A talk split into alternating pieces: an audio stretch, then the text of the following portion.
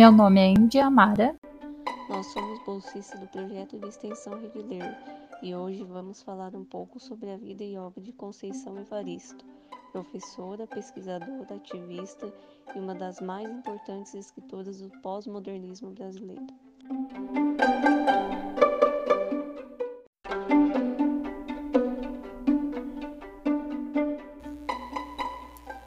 Maria da Conceição Evaristo Brito nasceu em 29 de novembro de 1946, na periferia mineira, em Belo Horizonte.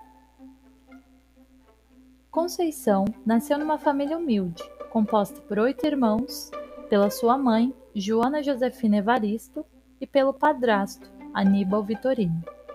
Com apenas sete anos de idade, devido às dificuldades que a mãe, lavadeira de profissão, enfrentava para sustentar a família, Conceição foi morar com a tia, Maria Filomena da Silva, a tia Lia, como chamava carinhosamente, e com o seu tio Antônio João da Silva, o tio Totó. Com oito anos de idade, começou a trabalhar como babá e faxineira para ajudar a mãe no sustento da casa.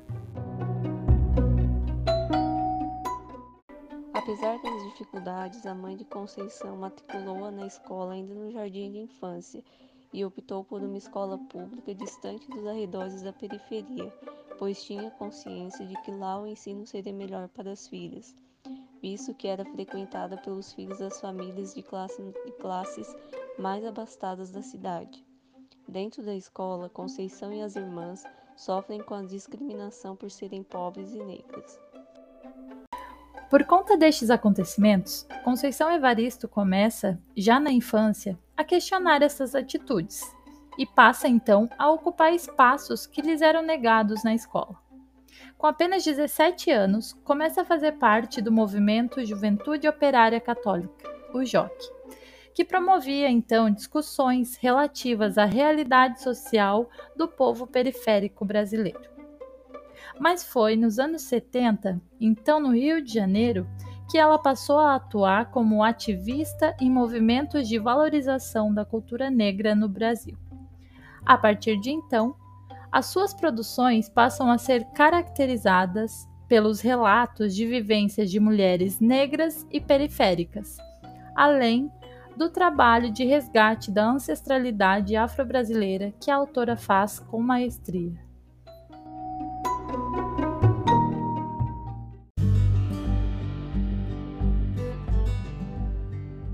Em 1973, gradua-se em Letras pela UFRJ e começa a atuar como professora na rede pública fluminense. Em 1990, estreia na literatura, tendo seis de seus poemas publicados na coletânea Cadernos Negros. Em 1996, titula-se Mestre em Literatura Brasileira pela PUC do Rio de Janeiro, com a dissertação Literatura Negra, uma poética da nossa afro-brasilidade. Em 2003, publica seu primeiro romance, Ponciá Vicêncio, que narra a trajetória de uma mulher negra e pobre que vai para a cidade grande em busca de novas oportunidades. Em 2006, aposenta-se do serviço público após 30 anos atuando como professora na rede pública. Neste mesmo ano, Conceição lança seu segundo romance, intitulado Becos da Memória, no qual a autora retrata o drama de uma comunidade favelada processo de remoção.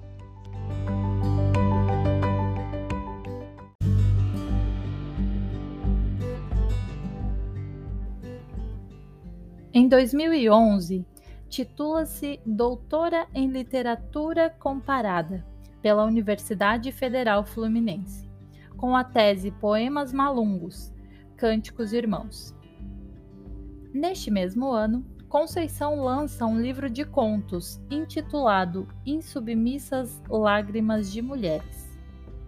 Em 2014, a autora publica o livro Olhos d'Água, um livro extremamente sensível que denuncia a pobreza e a violência urbana através de narrativas que relatam o cotidiano de mulheres brasileiras, negras e periféricas.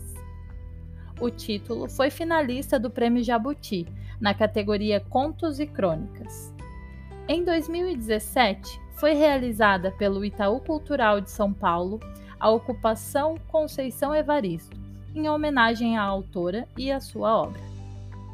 Em 2018, ela é reconhecida como uma das escritoras mais importantes da contemporaneidade e recebe o Prêmio Literatura do governo de Minas Gerais, pelo conjunto da sua obra.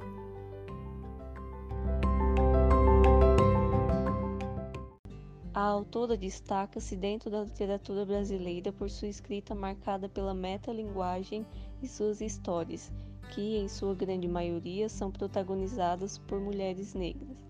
Conceição refere-se à sua maneira de escrever como escrevivência, pois em suas narrativas realidade e ficção se misturam.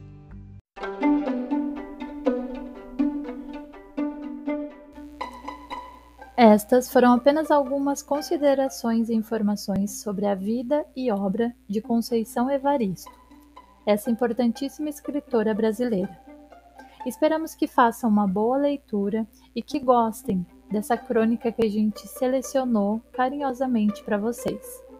Aguardamos todas no próximo encontro do projeto de extensão da Unesc Rede Ler. Até lá!